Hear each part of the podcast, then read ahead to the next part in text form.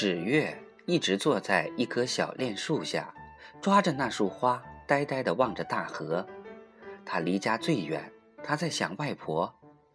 回去迟了，外婆就会担心的走到路口来等他的。想到天黑，一个人走在路上，他心里有点害怕了。那座似乎永远也不能再连接上的桥，一动不动地矗立在水中。桥柱把寂寞的水声一阵阵地传给孩子们。男孩们等得无聊了。有几个就走上河这边剩下的那一段桥，在大家担忧与恐惧的目光里，装成若无其事的样子，只走到尽头。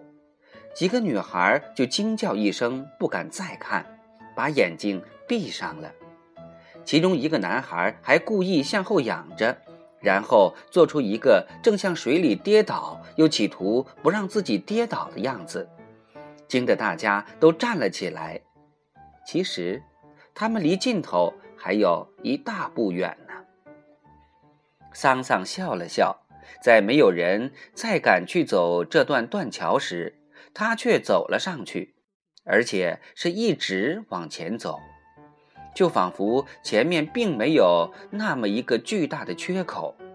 他要一口气走到已在太阳余晖中的大河对岸似的。桑桑真的走到了尽头，他笔直地站在那儿，像一棵小松树。河上的风大起来，撩起桑桑的衣角，吹得他头发乱飞。桑桑突然仰望天空，做了一个双手向前一伸的动作。纸月一惊。手中的那束花掉在草丛里，桑桑就这样在桥头好好的停留了一阵子。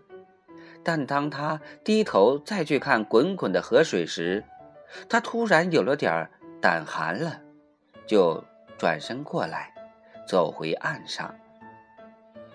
鲜红的太阳还只剩下三分之一时。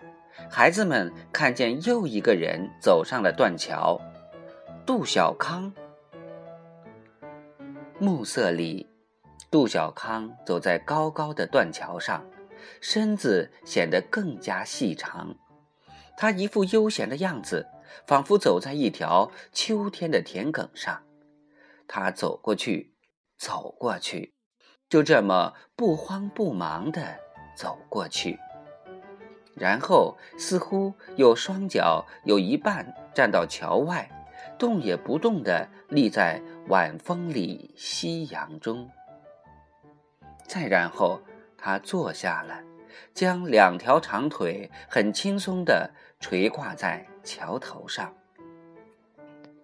一个男孩叫起来：“杜小康！”许多孩子一起叫起来：“杜小康，杜小康！”很有节奏。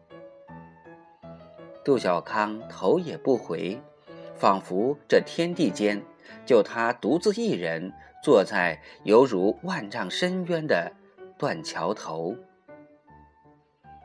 太阳终于熄灭在西边的芦苇丛中，霞光将杜小康染成暗红色，他的头发在霞光里泛着柔光。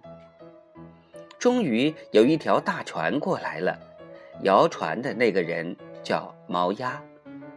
孩子们不再去看杜小康，此刻只有一个心思：上船、过河、上岸，去学校背书包，赶紧回家。他们一起叫起来：“把船靠过来，把船靠过来！”毛鸭很生气。这帮小屁孩，全没一点规矩，不肯将船摇过来，往对岸靠过去了。那边有他家刚割下的麦子，他要用船将麦子弄回家。蒋一伦让孩子们别乱喊，自己亲自对毛鸭喊：“麻烦了，请把船弄过来，把这些孩子渡过河去，天已晚了。”毛鸭是油麻地的一个怪人，生了气，一时半会儿消不掉，只顾将船往岸边靠，并不搭理蒋一轮。孩子们就在这边小声地说：“这个人真坏，坏死了，没有见过这么坏的人。”顺风，猫鸭听觉又好，都听见了。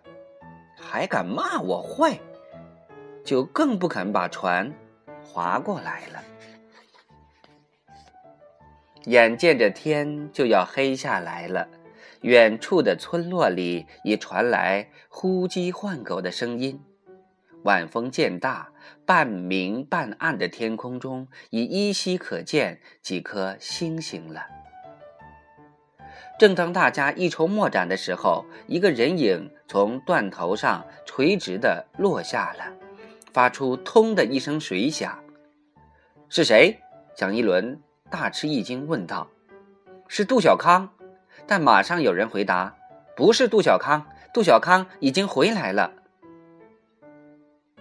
杜小康，杜小康在哪儿？蒋一伦问。“我在这儿。”杜小康在人群里举起了手，阿树举着手中的衣服，是桑桑。他说他游过河去，跟毛牙好好说一说，让他把船弄过来。孩子们都站了起来，看着朦胧的暮色笼罩下的大河，河水被桑桑划开，留下长长的一条水痕。不见桑桑的身子，只见一颗黑色的脑袋正向对岸靠近。蒋一伦喊：“桑桑！”桑桑不作答，一个劲儿的游。不一会儿功夫，这边岸上的孩子们就看不清他的脑袋了。过了一会儿，桑桑在对岸大声说：“我游过来啦！”孩子们互相说：“过一会儿。”船就来了，同路的孩子就商量着谁和谁一起走，谁先送谁回家。但过了很久，也不见对岸有动静。阿树就把手圈成喇叭，向对岸喊：“他是校长的儿子。”不少孩子跟着喊：“他是校长的儿子。”刚有点动摇的毛牙一听，心里很不舒服。校长家的儿子，校长家的儿子，就怎么了？校长家的儿子有什么了不起的？校长家的儿子就是人物了吗？拿校长来压我，校长不是干部，我不在乎校长。他根本不再理会只穿一条小短裤的桑桑。过了一会儿，这边眼睛亮的孩子就指着大河说：“桑桑又游回来了，桑桑又游回来了。”岸边一片叹息声，一个路稍远一点的孩子竟然哭起来：“我不敢一个人走。”蒋一伦很恼火：“哭什么？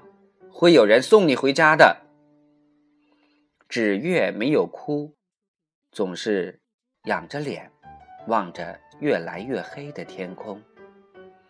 这时，杜小康爬到河边的一棵大树上，朝对岸大声叫喊着：“毛鸭，你听着，我是杜小康，你立即把船放过来。你还记得我们家墙上那块黑板吗？还记得上面写着什么吗？”一个叫川子的男孩，捧着碗去红门里买豆瓣酱时，看见杜雍和记账的小黑板上都写了些什么，就对周围的孩子说：“毛鸭欠着杜小康家好几笔账呢。”杜小康没有再喊第二遍，就那样站在树丫上注视着对岸。不一会儿。大船的影子就在孩子们的视野里变得大起来，并且越来越大，越来越大。杜小康从树上跳了下来，说：“准备上船吧。”当大船载着孩子们向对岸驶去，桑桑还在水中游着。船上的孩子借着月光看水中的桑桑，觉得他的样子很像一只被猎人追赶的无处可逃，只好跳进水中的灰溜溜的兔子。草房子第五章红门一第二回就播讲完了，明天我们接着讲第三回。